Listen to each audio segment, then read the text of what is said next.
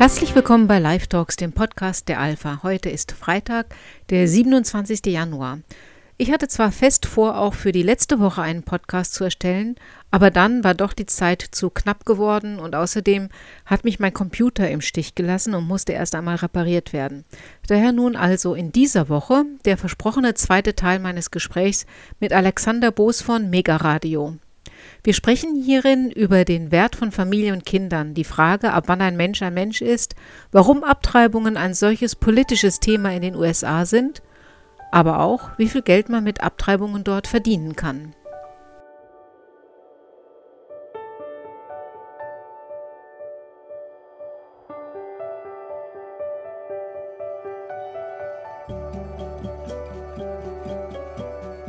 Hier ist Mega Radio mit Mega Radio aktuell. Weiter geht's mit der zweiten Stunde Mega Radio aktuell mit Ilona Pfeffer und weiter geht es auch mit unserem Interview mit der Bundesvorsitzenden der Aktion Lebensrecht für alle, Cornelia Kaminski.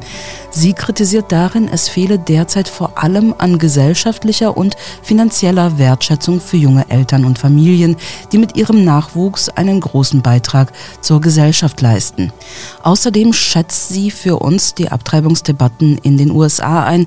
So begrüßt sie beispielsweise das Urteil des Supreme Court aus dem Jahr 2022.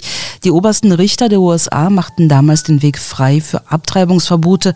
Für Kaminski war diese Entscheidung längst überfällig. Darüber hinaus kritisiert sie die milliardenschwere Abtreibungslobby in den Vereinigten Staaten, die mit Schwangerschaftsabbrüchen sehr gut verdienen würde. Aber auch der deutschen Bundesfamilienministerin Lisa Paus von den Grünen wird kein gutes Zeugnis ausgestellt, weil diese den Paragraphen 219a im Strafgesetzbuch abschaffen möchte und damit auch die Straffreiheit für Schwangerschaftsabbrüche herbeiführen. Einen neuen Vorstoß der FDP findet Frau Kaminski frauenfeindlich. Ja, in der heutigen Zeit ist es ja auch so, dass prozentual mehr Frauen berufstätig sind als früher. Spielt das da auch mit einer Rolle, dass man sich eher in der Karriere als, als Familienmutter verwirklichen will? Oder ist das auch schon wieder überholt, dieses Gedankenbild? Ja, also ich glaube, dass es so ist, dass Frauen das Muttersein für sich schon etwas mehr jetzt wieder entdecken, dass, dass, es, dass es plötzlich doch auch wieder mehr in ist, ähm, Kinder zu haben. Also wenn ich mir auch die aktuelle INSA Familienstudie anschaue, eine Riesenstudie mit äh, über 10.000 Befragten, dann wird das ganz deutlich. Ähm, junge Menschen in Deutschland wünschen sich Familie und wünschen sich am liebsten zwei oder drei Kinder.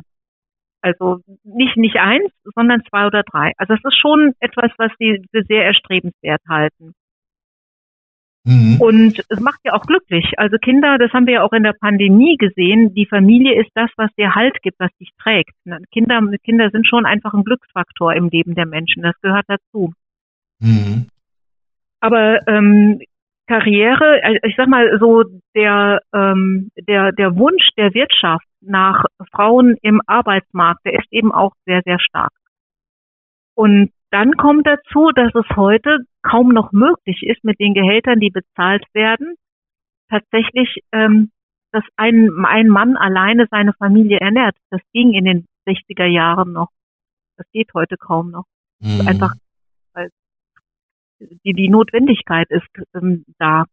Und hier müsste schon was passieren. Also ich glaube, ein guter Weg wäre, wenn man ähm, Familien finanziell so stellen würde, dass in den entscheidenden Jahren ihre Arbeitsleistung auch finanziell gewürdigt wird. Also eine Familie, die ähm, zwei, drei Kinder großgezogen hat, die hat einen riesen Beitrag zur Gesellschaft geleistet. Und die hat dafür unfassbare Opfer bringen müssen. Nicht nur was die Renten betrifft, sondern auch was einfach die Arbeitsleistung betrifft. Und das würdigen wir als Gesellschaft überhaupt nicht. Das nehmen wir einfach so, ähm, das nehmen wir einfach so mit. Ja, das lass das mal die Familien machen. Lass mal die Kinder später dann ähm, für alle irgendwie auch noch die Rentenbeiträge zahlen. Und das kippt das, wir sehen ja jetzt, dass wir diesen Facharbeitermangel haben. Wir werden einen Arbeits, äh, wir werden diesen Arbeitskräftemangel bekommen. Wir haben den schon in Bereichen Gesundheit und Pflege. Und wenn wir nicht anfangen, diese Arbeitsleistung der Eltern auf ganz andere Weise wertzuschätzen und auch Frauen eine echte Wahlfreiheit zu geben und zu sagen, du kannst dich entweder um dein Kind kümmern oder es in der Kita abgeben, aber wir stellen dich finanziell gleich dann, dann werden wir dieses Problem nicht in den Griff kriegen. Also das sehe ich schon, dass wir, dass das auch Abtreibungszahlen natürlich in die Höhe schraubt. Dass die, die Anerkennung und Wertschätzung überhaupt nicht vorhanden ist. Eine Frau ist offensichtlich heute nur noch Frau, wenn sie äh, Geld verdient und Karriere macht, aber nicht, wenn sie eine Mutter ist und drei Kinder großgezogen hat. Hm. Ja, das kann ich persönlich unterschreiben und das kritisieren ja auch immer wieder Finanz- und Wirtschaftsexperten hier bei uns im Sender, dass ähm, ja das Geld nicht zum Leben reicht, ne, haben sie auch gerade gesagt. Ähm, Frau Kaminski, ich habe noch eine Grundsatzfrage mal mit dem Sänger Herbert Grönemeyer gefragt. Ab wann ist ein Mensch ein Mensch? Erst äh, schon ab der Befruchtung, ab dem Embryo, ab Geburt? Ähm, äh, ich stelle die Frage nochmal anders. Äh, schon nach der Befruchtung der Eizelle in der Frau, erst ab der Entstehung des Embryos, ab Geburt, äh, wie, wie, wie ja, sehen Sie, ich glaube, ich weiß, wie Sie das sehen, aber Sie können es ja gerne beantworten. ja, also ich, äh, die Frage kommt natürlich immer wieder, ne? Und äh, dann höre ich, dann höre ich lustige Sachen, sowas wie, äh, nee, für mich ist es aber kein Kind, das ist ein Zellhaufen. Und äh, dann sage ich, ja klar ist das ein Zellhaufen, bist du übrigens auch, ne? Wir sind alle Zellhaufen. Was anderes sind wir nicht. Wir, jeder von uns ist ein Haufen ja. von Zellen. Und ähm, ich würde ich würd die Frage auch ganz gerne mal andersrum stellen, ja, wann ist ein Mensch denn kein Mensch? Also diese äh, Positionen, die da vertreten werden, mhm. ähm, das ist ein Mensch, sobald er ein eigenes Bewusstsein hat oder wenn er ein Schmerzempfinden hat oder wenn er unabhängig vom Körper der Mutter überlebensfähig ist. Das sind alles Definitionen, bei denen die Frage, ob das ein Mensch ist oder nicht, an bestimmte Fähigkeiten des Menschen geknüpft werden. Und wenn der Mensch diese Fähigkeiten nicht hat, dann ist er eben kein Mensch. Also das, was mich daran stört, ist einerseits das andere das Festlegen und dass das total flexibel ist. Ne? Mal ist das ein Mensch, mal ist das ein Mensch. Das ist gerade bei der Abtreibungsgesetzgebung äh, ganz interessant. Es gibt in Texas das Heartbeat Bill. Da ist das eben ein Mensch, der nicht getötet werden darf, wenn das Herz schlägt. Und in New York gibt es äh, eine Abtreibungsgesetzgebung, die sagt, nee, nee, Moment, Mensch ist es erst nach der Geburt, bis dahin darf getötet werden. Und in Kalifornien sagt man, na nein, eigentlich ist es ja nur ein mhm. Mensch, wenn er auch gewollt ist. Deswegen kann man auch Kinder nach der Geburt noch einfach liegen lassen, damit die sterben, wenn das bei der Abtreibung nicht so richtig geklappt hat. Also deswegen halte ich mich da sehr, sehr gerne einfach an die ähm, naturwissenschaftliche Definition, weil diese ganzen Eigenschaften, die da zugeschrieben werden, um, um Menschsein zu definieren, mir natürlich auch abhanden kommen können. Also was ist denn, wenn ich beispielsweise im Koma liege, dann habe ich kein Bewusstsein mehr, bin ich dann kein Mensch?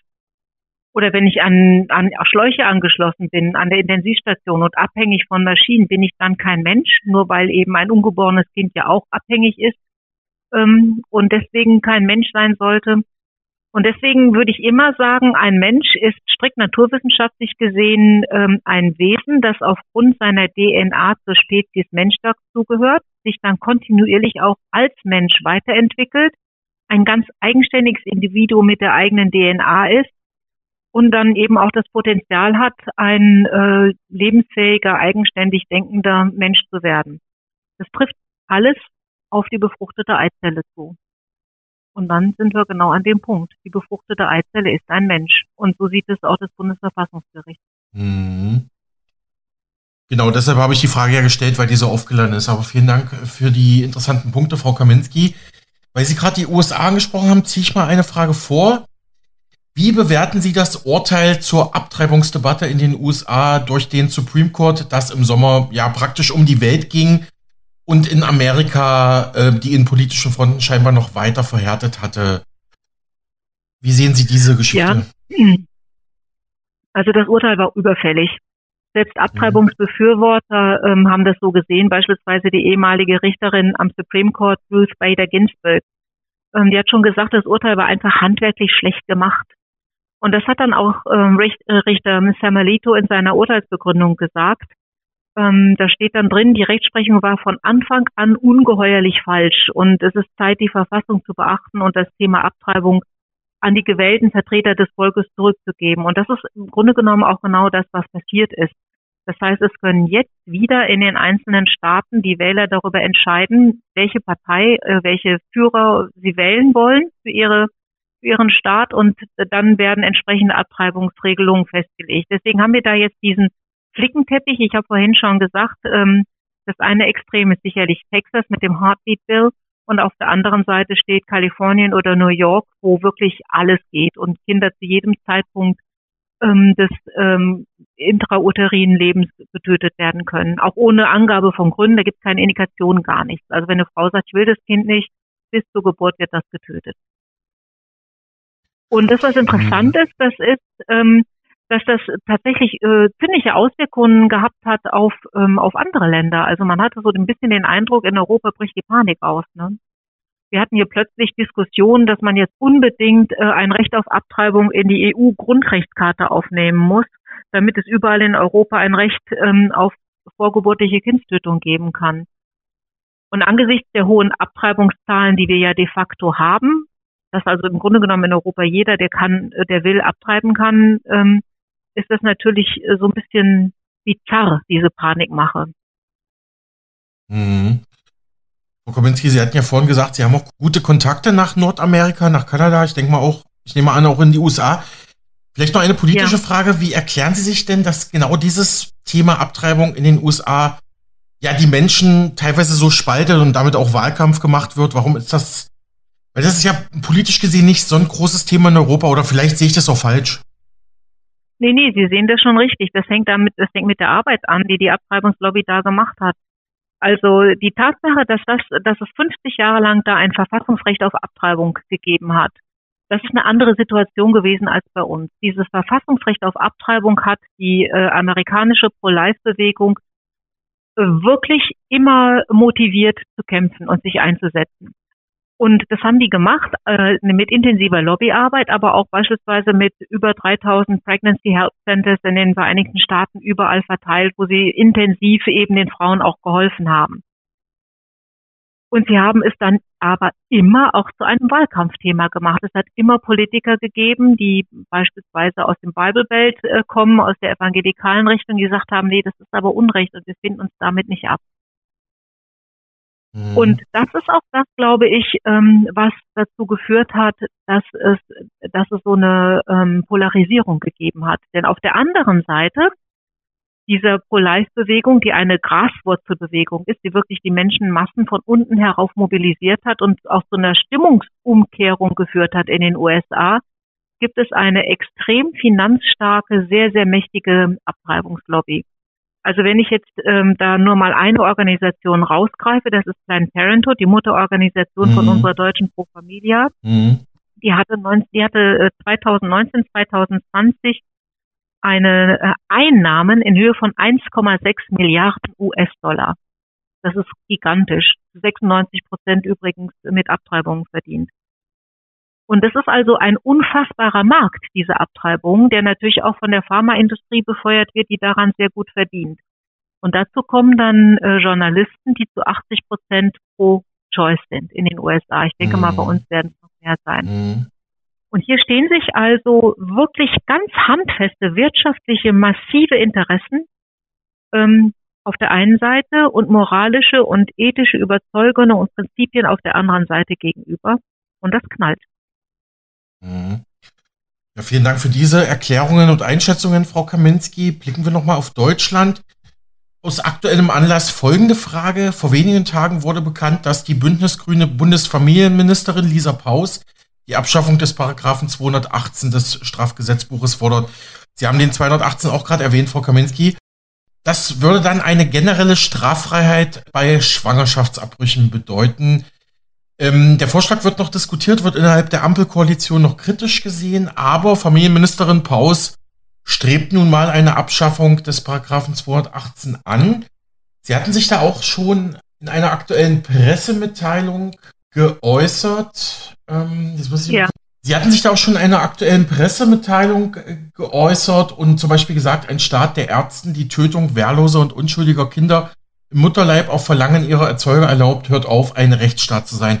Können Sie das für unseren Sender nochmal ausführlich kommentieren? Ja, das, das Recht auf Leben und die, die Tatsache, dass, dass es dieses Recht auf Leben gibt, ist absolute Grundvoraussetzung unserer rechtsstaatlichen Verfasstheit. Die Achtung der Menschenwürde, aus dieser Achtung heraus ergibt sich unsere gesamte Rechtsordnung. Wenn, dies, wenn es die Menschenwürde nicht gibt, und dazu gehört das Recht auf Leben eben unverrückbar dazu, dann macht das ganze Rechtssystem sehr wenig Sinn. Wenn ich die Wertwürde eines anderen nicht achte, dann kann ich ihm auch sein Auto klauen. Mhm. Wenn also dieses, dieses allererste Grundprinzip nicht mehr gilt, ist jeder Mensch hat ein Recht auf Leben und körperliche Unversehrtheit, das ja auch bei uns, äh, das auch im Grundgesetz entsprechend formuliert ist, dann kippen wie Dominosteine alle anderen Rechtsnormen auch. Und dann wird ein, Re ein Staat ein Unrechtsstaat. Das ist das, was ich damit gemeint habe, ähm, weil natürlich auch äh, bei dem Versuch, das so zu handhaben, man ähm, ja, man Interessen gegeneinander ausspielt. Und auch das ist äh, dieses Ausspielen von Interessen gegeneinander ähm, tut unserer Gesellschaft nicht gut. Wir werden nicht dadurch freier, dass wir anderen Menschen das Recht auf Leben nehmen, weil wir ja in dem Moment sofort automatisch die Rechte anderer beschneiden. Und es ist nicht nur das Recht des ungeborenen Kindes, das dann beschnitten wird, das Ganze hat ja Konsequenzen. Ich brauche ja auch die, mhm. die Leute, die es machen. Ich brauche die, die die Abtreibungen durchführen. Das stimmt. Ne? Und die muss man dann, äh, die muss man ja irgendwie dann dazu kriegen, das zu töten. Wer soll das machen? Wer, wer soll diese Abtreibung durchführen? Zusehends wollen Mediziner das ja nicht mehr, weil sie sagen, pff, ähm, ich habe das im Ultraschall gesehen, das, das ist ein Kind, das hat Arme, Hände, Beine, Füße, das schlägt ein Herz, das bewegt sich, das zappelt, das strampelt, mhm. das hat einen Schluck auf, ich saug das jetzt nicht ab. Kann ich nicht. Ich kenne ja Ärzte, die Abtreibungen durchgeführt haben und dann irgendwann gesehen haben, was sie da rausgeholt haben aus dem Körper der Frau und das beobachtet haben im Ultraschall und gesagt haben, nein, nicht mehr. Geht nicht. Das, das ist sehr interessant, der, der Aspekt jetzt. Also wirklich Ärzte, die Abtreibungen äh, gemacht haben und aber dann am Ergebnis gesehen haben, okay, das ist vielleicht doch nicht so moralisch der richtige Weg und dann gesagt haben, mache ich ja. nicht mehr, ja? Ja. Hm, spannend. Also das Verbot vorgeburtlicher Kindstötungen ist ja im Strafgesetzbuch im Paragraph 218 verankert. Das versucht jetzt äh, Familienministerin Frau Paus abzuschaffen, aber Sie stellen sich klar dagegen, Frau Kaminski, dass wir das nochmal hier auf Band so deutlich haben, ne? Ja, ganz natürlich. Und Gott sei Dank auch andere. Also auch die CDU-CSU-Fraktion hat sehr, sehr deutlich dagegen Stellung bezogen. Da bin ich sehr dankbar für. Und auch äh, Vertreter der FDP haben sich durchaus äh, zurückhaltend geäußert. Also sowohl äh, Katrin Helling-Klar als auch äh, Marco Buschmann haben gesagt, ähm, also wir, wir gehen nicht zurück hinter die Rechtsprechung des Bundesverfassungsgerichts und die ist eigentlich eindeutig. Das, mhm. das Kind hat ein Recht auf Leben unabhängig vom Lebensrecht oder vom Selbstbestimmungsrecht seiner Mutter. Das kann man nicht einfach mit einem Federstrich ähm, aus der aus der aus dem Strafgesetzbuch streichen. Und ich finde es auch ehrlich gesagt ähm, ganz merkwürdig und bedenklich, dass das ausgerechnet jetzt äh, eine grüne Familienministerin macht.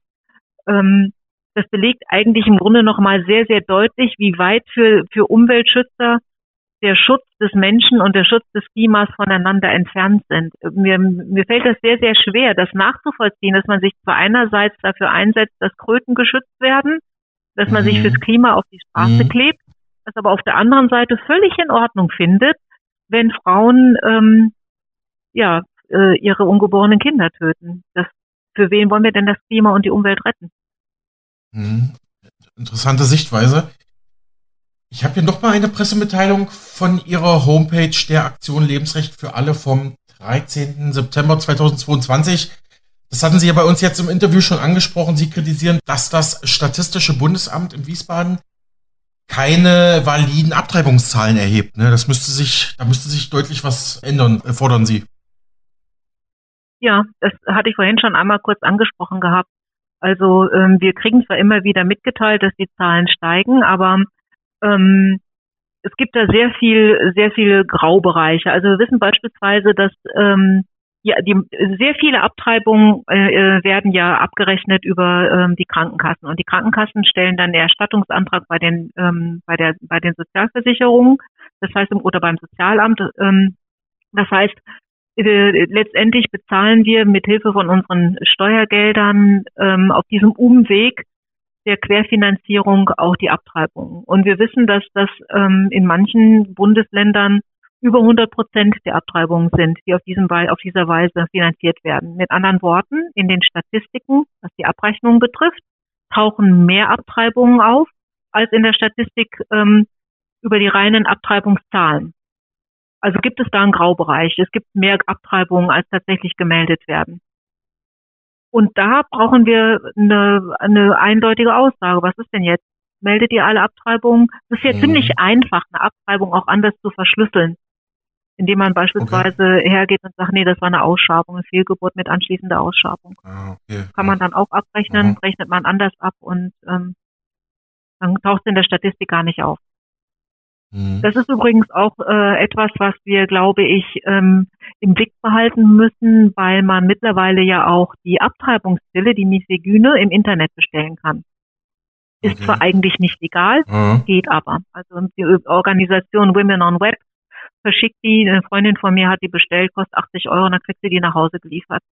Mhm. Und äh, Women on Web hat ein Video ins Netz gestellt, mit dem sie ähm, genau erklären, wie man diese Pille einnimmt was die Nebenwirkungen sind und was man machen soll, wenn es einem halt nicht gut geht, nachdem man die Pille eingenommen hat. Und da steht, da heißt es dann eben wörtlich, äh, geh ins Krankenhaus und sag, du hattest eine Fehlgeburt, die Ärzte können das nicht voneinander unterscheiden.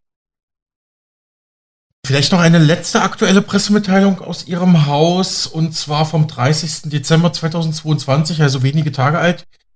Da schreiben Sie, die FDP will schon länger die Eizellspende und die nicht kommerzielle Leihmutterschaft in Deutschland erlauben. Der Koalitionsvertrag von FDP, SPD und Grüne sieht dazu auch die Errichtung einer Kommission vor. Wie blicken Sie auf, auf diesen FDP-Vorstoß?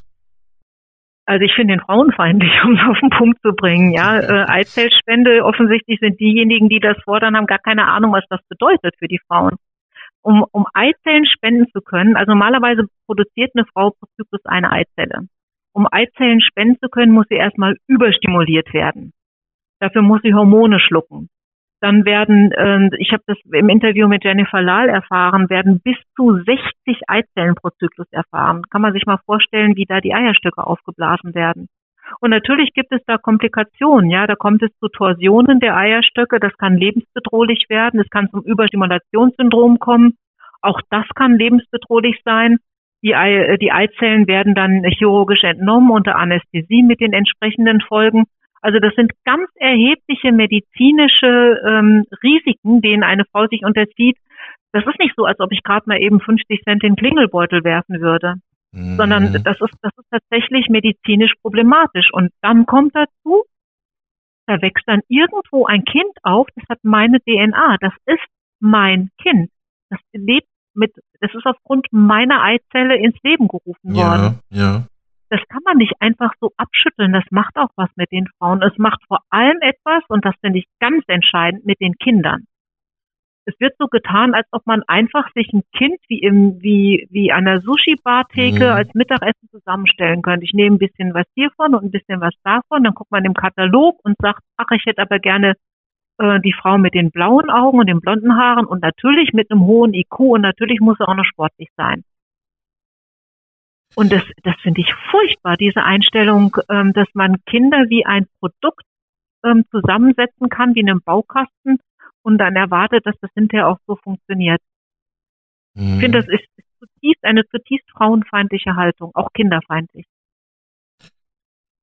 Das erinnert so ein bisschen an diesen Hollywood-Film Gattaca von Ende der 90er, wo, wo sich auch die Menschen ja nach genetischen Bauplan sozusagen die Kinder bestellen und auch, äh, sie hatten schon die Organisation Planned Parenthood in den USA oder deutsche Ableger pro Familie angesprochen. Die gehen ja auch schon in Amerika in diese Richtung, dass man immer mehr versucht, genetisch modifizierte oder zumindest genetisch perfekte Kinder zu erschaffen. Das ist echt ein beunruhigender Trend, Frau Kaminski, ne? Ja, finde ich auch. Also ähm, wir haben natürlich so ein kleines bisschen, machen wir das auch. Wir versuchen in Deutschland mit der Präimplantationsdiagnostik und ähm, äh, nicht invasiven Bluttest äh, im Verlauf der Schwangerschaft Kinder auszusortieren, die genetische Besonderheiten haben. Und ähm, das, das finde ich einfach bedauerlich. Also Kinder mit Down-Syndrom werden im Grunde genommen so systematisch aussortiert, dass wir die auch in Deutschland, ähnlich wie in Island, in ein paar Jahren gar nicht mehr haben werden. Mhm. Und wir, ähm, das, was so schlimm ist dabei, ist eigentlich, dass wir nur sehen, was Menschen mit einem Down-Syndrom oder mit einer Behinderung an vielleicht an Belastung für uns sein könnten, aber gar nicht wahrnehmen wollen, dass sie auch eine Bereicherung sind. Und mhm. dann muss es uns auch klar sein, dass ähm, diese, diese Gnadenlosigkeit, mit der wir da vorgehen und sagen, wir versuchen möglichst perfekte Menschen herzustellen, dass die irgendwann vor den geborenen Menschen auch nicht halt machen wird. Warum soll ich denn einen geborenen, behinderten Menschen tolerieren und inkludieren, wenn ich ihn vor der Geburt einfach rundheraus ablehne? Mhm. Das sind so Bestrebungen, die, die machen mir wirklich Sorgen, weil ich denke, wir kommen da ähm, sehr schnell in einen Bereich, der ähm, eine, einen Machbarkeitswahn, auch was die Produktion von, von Menschen und Perfektionismus betrifft, der ähm, übel ist.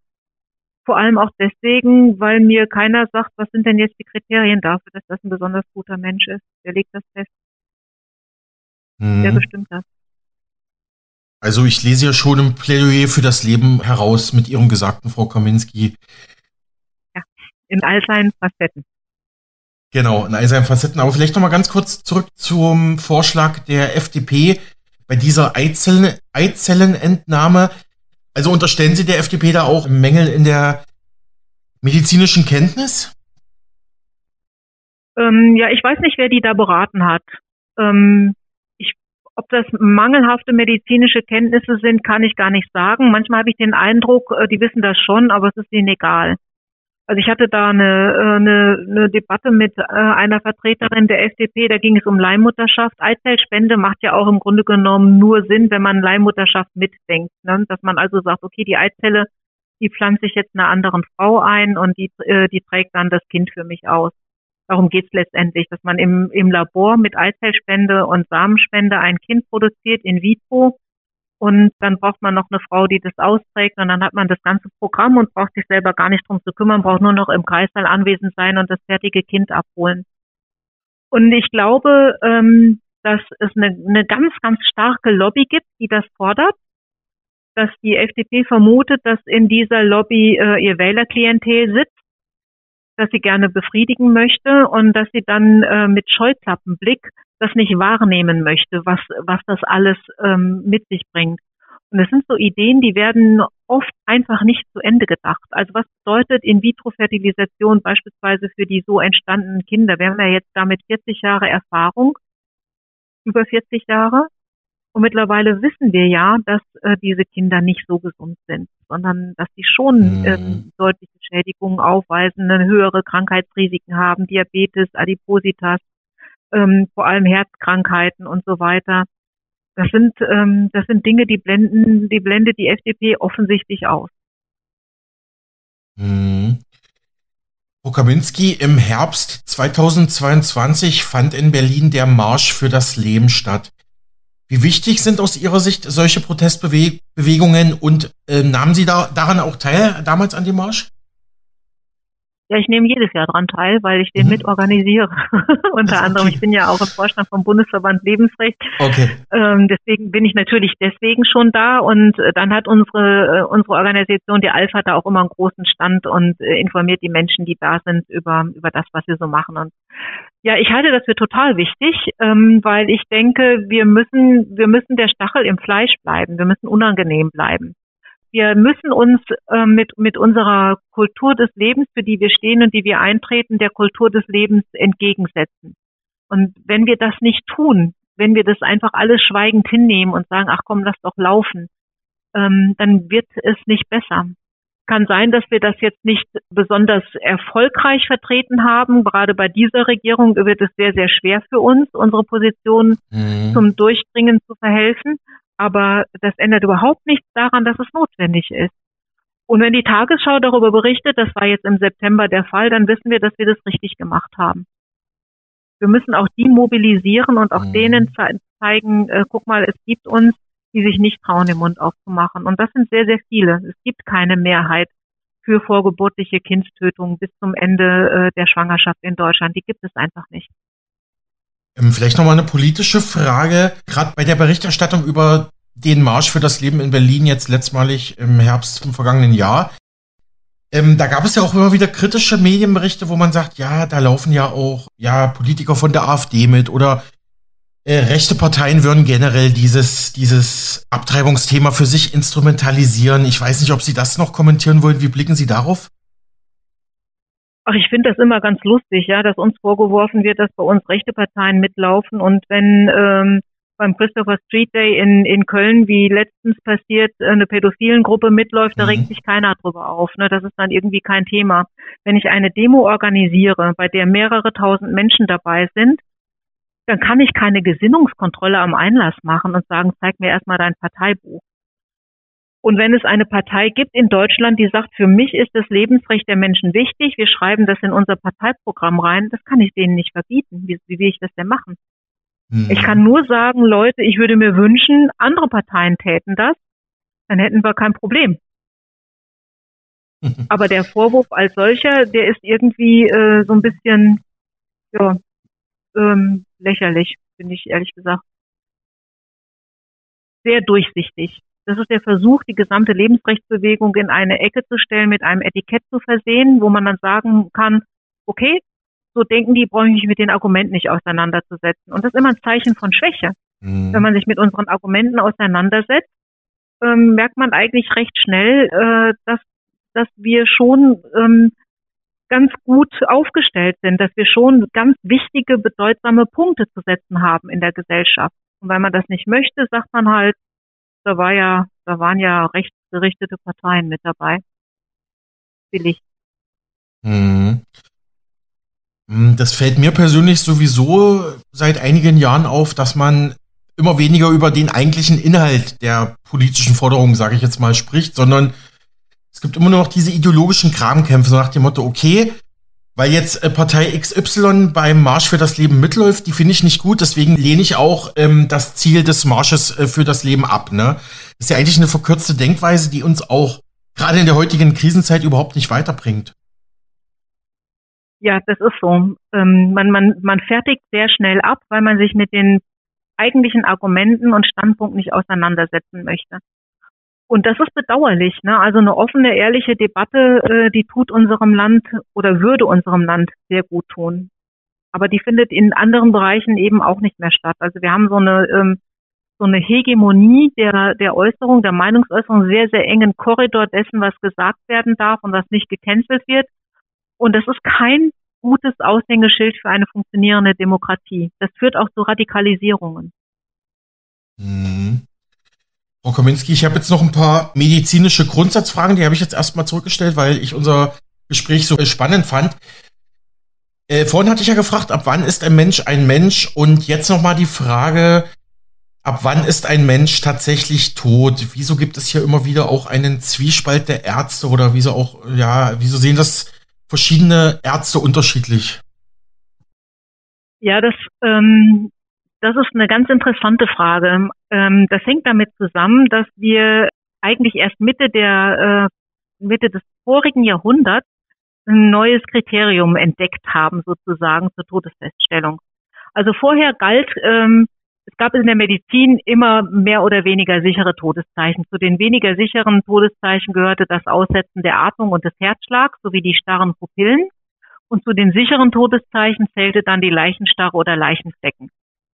Und diesen Zwiespalt, von dem Sie gesprochen haben, den gibt es seit als weiteres Kriterium das Hirntodkriterium dazugekommen ist. Und das gibt es erst, seit wir mit technischen Hilfsmitteln Körperfunktionen aufrechterhalten können. Das ist also ein sehr neues Konzept und ähm, diese, diese Möglichkeit, die Körperfunktion aufrechterhalten zu können, die ähm, entstand in der Intensivmedizin. Und dann haben Mediziner in Paris 1959 tatsächlich erst den Zustand des Coma dépassé beschrieben. Das ist also ein Zustand, bei welchem die künstliche Beatmung ähm, keinerlei Lebenszeichen des Gehirns mehr erkennen ließ. Also künstlich beatmet, das Herz schlägt weiter, aber das Lebenszeichen, Lebenszeichen des Gehirns gab es nicht und der Zustand war unumkehrbar und führte dann irgendwann auch zum Herzstillstand. Und dafür haben die Mediziner dann den Begriff des Mort du Système nerveux gewählt, also mhm. Tod des Nervensystems, aber nicht Hirntod. Und dann gab es 1960 äh, einen Aufsatz, da wurde dann beschrieben, wie man ähm, die künstliche Beatmung an einem Hirntoten dann beendet hat. Damit hat man seinen, seinen, äh, hat man also dann sozusagen den Tod herbeigeführt, der Stopp des Herzschlags und, und äh, Stopp auch der Atmung. Und ähm, dann ist nur drei Jahre später schon die erste äh, Niere einem hirntoten Patienten entnommen worden. Und die Vorteile für die Transplantationsmedizin, die liegen hier natürlich auf der Hand. Denn wenn ein Mensch ähm, ganz normal gestorben ist, dann wird nicht weiter beatmet, dann sterben sehr schnell die Organe ab, weil die nicht mehr durchblutet werden. Wenn man ihn, wenn man aber sagt, mhm. ach, der ist ja hirntot, das Herz schlägt weiter und äh, der wird auch weiter beatmet, dann wird, werden die Organe weiter durchblutet und man kann dann einem hirntoten Menschen Organe entnehmen und die transplantieren. Das heißt, die Definition mhm. hat erst diese Organtransplantation möglich gemacht und das ist dann eben auch die Kritik ähm, am Hirntod, weil man sagt, hm, ist vielleicht auch so ein bisschen äh, utilitaristisch, so ein bisschen zweckgesteuert. Mhm. Ja, das führt mich auch gleich zu meiner nächsten Frage, wie, wie, wie Sie auf Organspenden blicken. Sie haben es zwar gerade schon angedeutet, aber können Sie das nochmal für unsere Hörerschaft kurz einordnen? Also eine Organspende ist in meinen Augen immer ein sehr, sehr großzügiges, großartiges Geschenk eines, eines lebenden Menschen, der seinen Tod in Kauf nimmt, um anderen Menschen das Weiterleben zu ermöglichen. So würde ich das sehen. Und so sollten wir auch Organspenden begreifen und verstehen. Der, ähm, der Mensch stirbt an der Organentnahme. Und es darf kein Recht auf das Organ eines anderen Menschen geben, aus diesem Grund. Und es darf auch kein, keine Pflicht zur Organspende geben, genau aus diesem Grund eben auch. Mhm. Frau Kaminski, wie betrachten Sie Fragestellungen zu Suizid, Selbstmord und Sterbebegleitung? Habe ich jetzt hier nochmal eingenommen. Ich weiß gar nicht, ob das auch in Ihren Aufgabenbereich fällt, äh, frage ich jetzt mal. Ja, natürlich fällt das auch in unseren Aufgabenbereich, weil wir uns eben, wenn wir sagen, wir reden über das Lebensrecht, mit dem Anfang und dem Ende des Lebens befassen. Und ähm, wenn ich jetzt Suizid, äh, die Frage des assistierten Suizids betrachte, dann muss ich ganz einfach sagen, da, da schaue ich sehr besorgt drauf, weil jeder Suizid erstmal die Botschaft des Versagens an uns als Gesellschaft sendet. Mhm. Unser Umgang ähm, mit, mit, dem, mit dem Suizid, den empfinde ich persönlich als ein wenig zu sorglos, um nicht zu sagen viel zu sorglos. Denn ähm, wir blenden aus mittlerweile, dass die allermeisten Suizide traumatisierte Angehörige hinterlassen. Und dass derjenige, der suizidal ist, ähm, nicht sagt, ich will auf gar keinen Fall weiterleben, sondern dass er sagt, ich will so nicht weiterleben. Und unsere Aufgabe wäre es zu sagen, okay, dann lass mal gucken, wie würdest du denn gerne weiterleben? Und was können wir denn tun, um dir dieses Weiterleben zu ermöglichen? Und stattdessen sagen wir, ähm, jeder hat ein Recht auf assistierten Suizid und auf die Medikamente und wenn der sterben will, dann soll er sterben. Das ist sozusagen diese stirb schneller Mentalität. Ja, wir machen es dir mal einfach. Und mit dieser, mit dieser Einstellung ähm, wird unsere Welt nicht besser, wird unsere Gesellschaft auch nicht besser. Weil äh, es immer das Barmherzigere ist und das, was unserer Gesellschaft mehr gut tut, wenn wir auch Menschen, die suizidal sind, liebevoll annehmen und aufnehmen und begleiten.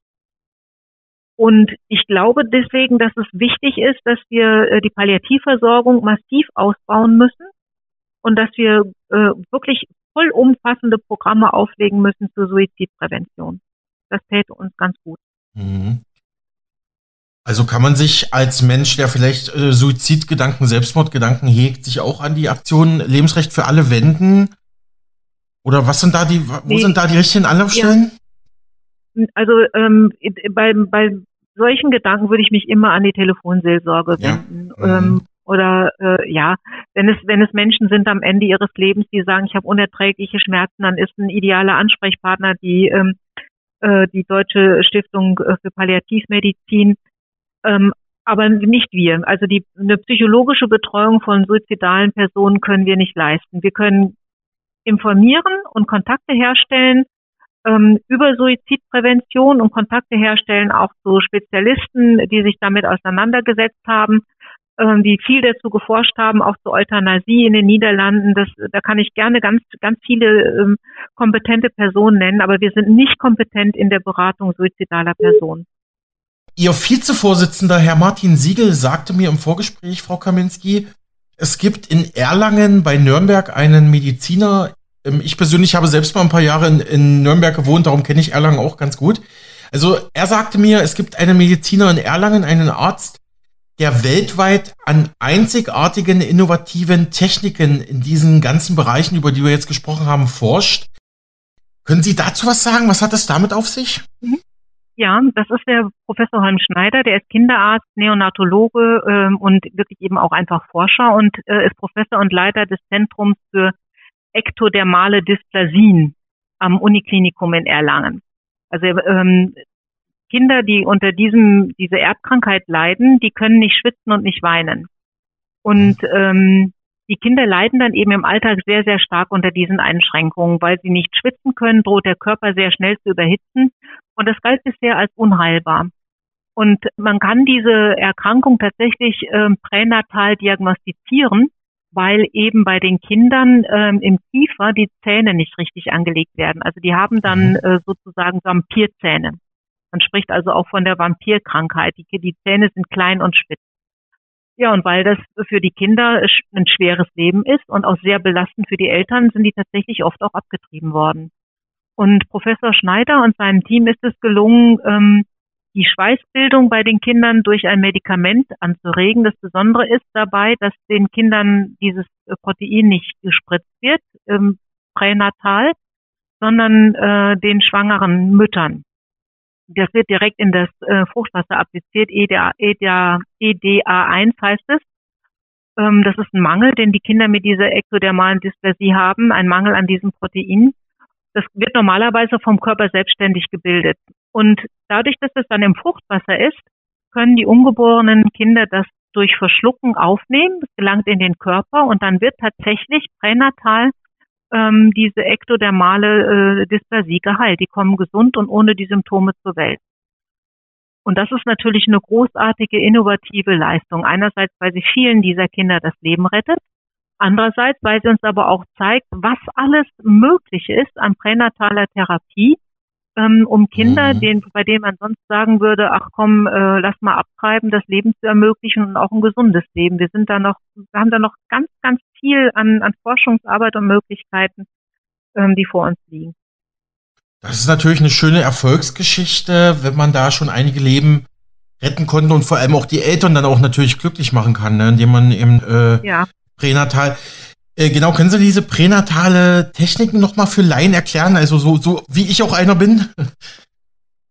Ja, also ähm, es gibt verschiedene Untersuchungsmöglichkeiten, äh, die das Kind vor der Geburt betreffen und da sind viele von auch sehr, sehr sinnvoll und notwendig. Also es sind die klassischen Ultraschalluntersuchungen beispielsweise, mit denen man einfach das Kind misst und schaut, entwickelt sich das altersgerecht, stimmt die Größe, passt das alles. Ähm, dann gibt es die ähm, normalen Blutuntersuchungen ähm, bei der bei der Mutter. Dann gibt es aber auch ähm, oder einfach, dass das Gewicht äh, festgestellt wird. Also dass man einfach schaut, entwickelt die Frau einen Schwangerschaftsdiabetes, ähm, die, der dann einen Einfluss haben könnte. Gibt es einen Herzfehler vielleicht bei dem Kind, so dass man sagen müsste, die Geburt findet in dem Perinatalzentrum statt und nicht irgendwie als Hausgeburt? Und dann gibt es ähm, mit dem non-invasiven pränatalen Bluttest die Möglichkeit, ähm, gezielt auf genetische Besonderheiten des Kindes zu gucken. In dem Fall wird der Mutter Blut abgenommen, das wird im Labor untersucht und dann kann man schauen, ähm, beispielsweise ist das ein Mädchen oder ein Junge, dass die Möglichkeit gibt es, aber eben auch gibt es äh, genetische Defekte. Und dann kann das Kind, wenn beispielsweise eine Chromosomenanomalie vorliegt, wie bei ähm, bei Trisomie 21 oder das wäre eben das Down-Syndrom oder Trisomie 18, dann können die äh, Eltern entscheiden, dass sie das Kind gar nicht haben wollen und dann wird es eben abgetrieben. Und dann gibt es noch die äh, Präimplantationsdiagnostik. Die findet statt bei Kindern, die äh, in vitro produziert worden sind, also im Reagenzglas. Und dann analysiert man den Embryo, indem man ihm eine Zelle entnimmt und ähm, schaut, was, was ist, was gibt es hier an genetischen Besonderheiten? Was, oder ist das ein Mädchen, ist das ein Junge? Ähm, in vielen Ländern wird ähm, diese Präimplantationsdiagnostik gemacht, weil Elternpaare eben sagen, nee, wir möchten aber auf jeden Fall ein Mädchen. Und äh, deswegen werden dann alle, alle männlichen Embryonen vernichtet und nur das Mädchen eingesetzt oder umgekehrt. Hm, hochinteressant. Frau Kaminski, noch zwei Fragen. Ähm, ich will noch einmal auf die USA zu sprechen kommen. Sie hatten vorhin gesagt, diese ganze Abtreibungsdebatte in den USA, das ist auch ein großer Wirtschaftsfaktor. Also diese Abtreibungsindustrie, die will auch Geld machen. Ne? Brechst, du brechst es jetzt mal runter. Können Sie diesen Punkt noch mal kurz, also noch mal, ähm, noch mal ein bisschen tiefergehend erläutern? Ja, ähm, also ich, ich führe vielleicht einfach mal ein paar Sachen an, die mir aufgefallen sind. Ähm, ich bin schon ein paar Mal auf dem Vierpack-Kongress gewesen. Das ist der internationale Kongress äh, der Abtreibungsmediziner äh, und vom medizinischen Personal, das sich eben damit befasst. Da gibt es immer eine große Pharma-Ausstellung drumherum um diesen Kongress. Das heißt, verschiedene Repräsentanten von Pharma äh, oder, oder äh, ähm, der Pharmaindustrie oder Hersteller von medizinischen Geräten stellen da ihre Produkte aus die sie dann den Abtreibungsärzten gerne verkaufen möchten. Die sponsoren auch ähm, ganz intensiv, massiv diesen Kongress. Der kann nur deswegen stattfinden in dieser Größe mhm. und mit so vielen Teilnehmern und mit, ne, mit so einem Rahmenprogramm, auch mit einem festlichen Abendessen drumherum, weil die Pharmaindustrie das finanziert. Also steckt da Geld drin, sonst würden sie es nicht machen. Ähm, dann habe ich vorhin ja schon die Zahl genannt. Ich hatte, ich hatte ja gesagt, ähm, dass die, die Einnahmen von Planned Parenthood in den USA Milliarden, ein Milliardengeschäft sind. Und ähm, dann kann ich vielleicht einfach auch nochmal von einer äh, ehemaligen äh, Mitarbeiterin von Planned Parenthood berichten, die äh, Mitarbeiterin des Jahres sogar gewesen ist von Planned Parenthood in den USA und ausgezeichnet worden ist und äh, die stutzig wurde, als sie gesagt bekommen hat, dass sie die Zahlen zu steigern hat, dass also äh, mehr Abtreibungen stattfinden müssen in ihrem äh, Abtreibungszentrum. Und das passt jetzt wiederum zusammen mit einer äh, mit einer Begebenheit von diesem Kongress. Da habe ich mich mit einem Hersteller von einer ähm, von einem Gerät unterhalten, das ähm, eine Kamera hat vorne an dem Absaugmechanismus. Und der mir hat mir dann erklärt, ja, mit dieser Kamera kann man eben besser sehen, äh, wie wo das, äh, wo das Kind sitzt und es dann man kann man es gut absaugen, weil man es schneller findet und so weiter und auch sieht, dass man eben alle Teile erwischt hat, weil das Kind ja auch äh, zerstört wird bei dieser Absaugung. Und ich habe dann zu ihm gesagt, ach, dann ist das sind sie aber sicherlich für die USA ist für sie sicherlich ein sehr interessanter Markt. Und hat er gesagt, nee, da verkaufen wir das überhaupt nicht. Ähm, mhm. Das lohnt sich nicht, weil da muss es schnell gehen. Okay. Und deswegen werden auch in den USA Abtreibungen gar nicht unter Ultraschalluntersuchung ähm, äh, gemacht, weil es schnell gehen muss. Dann kann man okay. die Zahlen eben erreichen. Hm. Das ist tatsächlich, und dann kommt noch dazu, das wissen wir auch, das war ein Skandal in den USA, der vor ein paar Jahren aufgeflogen ist, dass ähm, tatsächlich die ab, abgetriebenen Kinder verkauft worden sind, wieder äh, dann eben an die Pharmaindustrie mhm. oder an Forschungs also das ist eine Wertschöpfungskette geworden. Mhm. Genau, nur zur Ergänzung, wer es nicht weiß, äh, tote Föten äh, ähm, liefern ja auch Grundstoffe für gewisse pharmazeutische Produkte. Ne? Ich glaube, so kann man das ausdrücken, Frau Kaminski. Ja, das, das ist wohl so, ja. Abschließende ja, oder für die Kosmetikindustrie. Mhm. Abschließende Frage, Frau Kaminski. Sie hatten mir in einem früheren Telefonat gesagt, Sie waren vor wenigen Tagen in Rom, um Papst Benedikt, den, den verstorbenen Papst Benedikt zu verabschieden. Da gab es ja eine große Trauerkundgebung auf dem Petersplatz. Ähm, ich weiß nicht, ob Sie das jetzt, ob Sie da unsere Hörer noch ein bisschen mitnehmen wollen oder sagen Sie vielleicht, das hat jetzt mit dem Thema nichts zu tun. Nee, es hat, es hat natürlich mit dem Thema was tun, mhm. weil äh, Papst Benedikt ein großer Fürsprecher des Lebensrechts gewesen ist und äh, weil er sehr, ähm, sehr in, mit sehr deutlichen Worten auch immer wieder darauf hingewiesen hat, dass ähm, dass wir, wenn wir den Menschen nicht achten, sondern uns ausschließlich auf die Natur beziehen, uns keinen Gefallen tun. Äh, Papst Benedikt hat gesagt, es gibt auch eine Ökologie des Menschen. Auch der Mensch hat eine Natur, die er achten muss und die er nicht beliebig manipulieren kann der Mensch hat Geist und Wille, aber sein Wille ist nur dann recht, wenn er auch auf die Natur hört, sie achtet und sich als das annimmt, äh, was er ist, als derjenige, der sich nicht selbst gemacht hat. Nur wenn er, wenn er das tut, vollzieht er ähm, sich oder kann er menschliche Freiheit, wahre menschliche Freiheit vollziehen. Und wir bewegen uns davon weg. Den Menschen als, als denjenigen annehmen, der sich nicht selbst gemacht hat, sondern der ein Geschöpf ist bedeutet eben auch diesen Menschen achten und äh, ihm seine Würde zuerkennen. Ja, also das, das Annehmen, dass er Würde hat. Wir können die Natur und das Klima nicht retten, wenn wir nicht ähm, bereit sind, denjenigen, der, in, der Teil dieser Natur ist und in ihr lebt, zu, zu retten und zu achten und zu würdigen.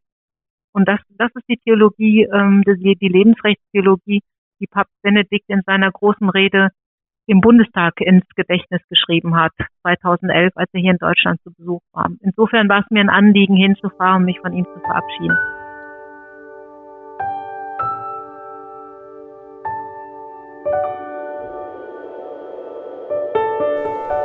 Während in den USA also Abtreibungen höchst kontrovers diskutiert werden, versucht das Europäische Parlament, jede innerstaatliche Debatte im Keim zu ersticken und die nationale Souveränität in Sachen Lebensrecht auszuhebeln. Obwohl die gesetzliche Regelung der Abtreibung überhaupt nicht in die Zuständigkeit der EU fällt, fordert das Europäische Parlament ausgerechnet in seinem jährlichen Menschenrechtsbericht, der übrigens letzte Woche in Straßburg verabschiedet wurde, ein Recht auf sichere und legale Abtreibung in die Charta der Grundrechte der Union aufzunehmen. Man muss es offensichtlich richtig ausformulieren, damit die Absurdität des Vorhabens deutlich wird. Das Europäische Parlament möchte das Recht auf sichere und legale Tötung eines Menschen in die Grundrechtscharta der Union aufnehmen, die dem Schutz jener Grund- und Menschenrechte, die in Europa weit in Konsens sind, dient. Ein Grundrecht auf Tötung von Menschen wird hier als notwendiges Recht verkauft, um Menschen zu schützen. So unterschiedlich die Verfassungen in der EU auch sind, so verschieden die EU-Mitgliedstaaten die Abtreibung auch gesetzlich geregelt haben. Nicht ein einziger der 27 Mitgliedstaaten ging bisher so weit, ein Recht auf sichere und legale Abtreibung in die Verfassungsordnung aufzunehmen. Die meisten der europäischen Mitgliedstaaten haben Abtreibungen so geregelt, dass sie unter bestimmten Bedingungen straffrei sind, aber nach wie vor eben rechtswidrig. Nur der französische Präsident Emmanuel Macron arbeitet emsig daran, ein Recht auf Abtreibung in Frankreichs Verfassung zu verankern. Von ihm stammt auch die fatale Idee, die EU-Charta der Grundrechte entsprechend zu manipulieren. Was haben seine Wähler nicht alles von ihm erwartet, dem jugendlich charmant wirkenden Quereinsteiger in die französische Politik, der aber seither mit eiserner Faust seine ganz eigene politische Agenda durchsetzt. Das passendste Lied für unseren Schlusspunkt habe ich daher heute bei Elvis Presley gefunden. You're the devil in disguise. Du bist der Teufel in Verkleidung. You look like an angel. Walk like an angel. Talk like an angel. But I got wise. You're the devil in disguise. Oh, yes, you are. Devil in disguise. Mm-hmm. You fool me with your kisses. You cheated and you schemed. Heaven knows how you lied to me. You're not the way you seem. You look like an angel. Walk like an angel. Talk like an angel. But I got wise. You're the devil in disguise. Oh, yes, you are. Devil in disguise. Mm-hmm. I thought that I was in heaven, but I was sure surprised. Heaven help me, I didn't see the devil in your eyes. You look like an angel. Look like an angel. Walk like an angel. Talk like an angel. But I got wise. You're the devil in disguise. Oh, yes, you are. Devil in disguise.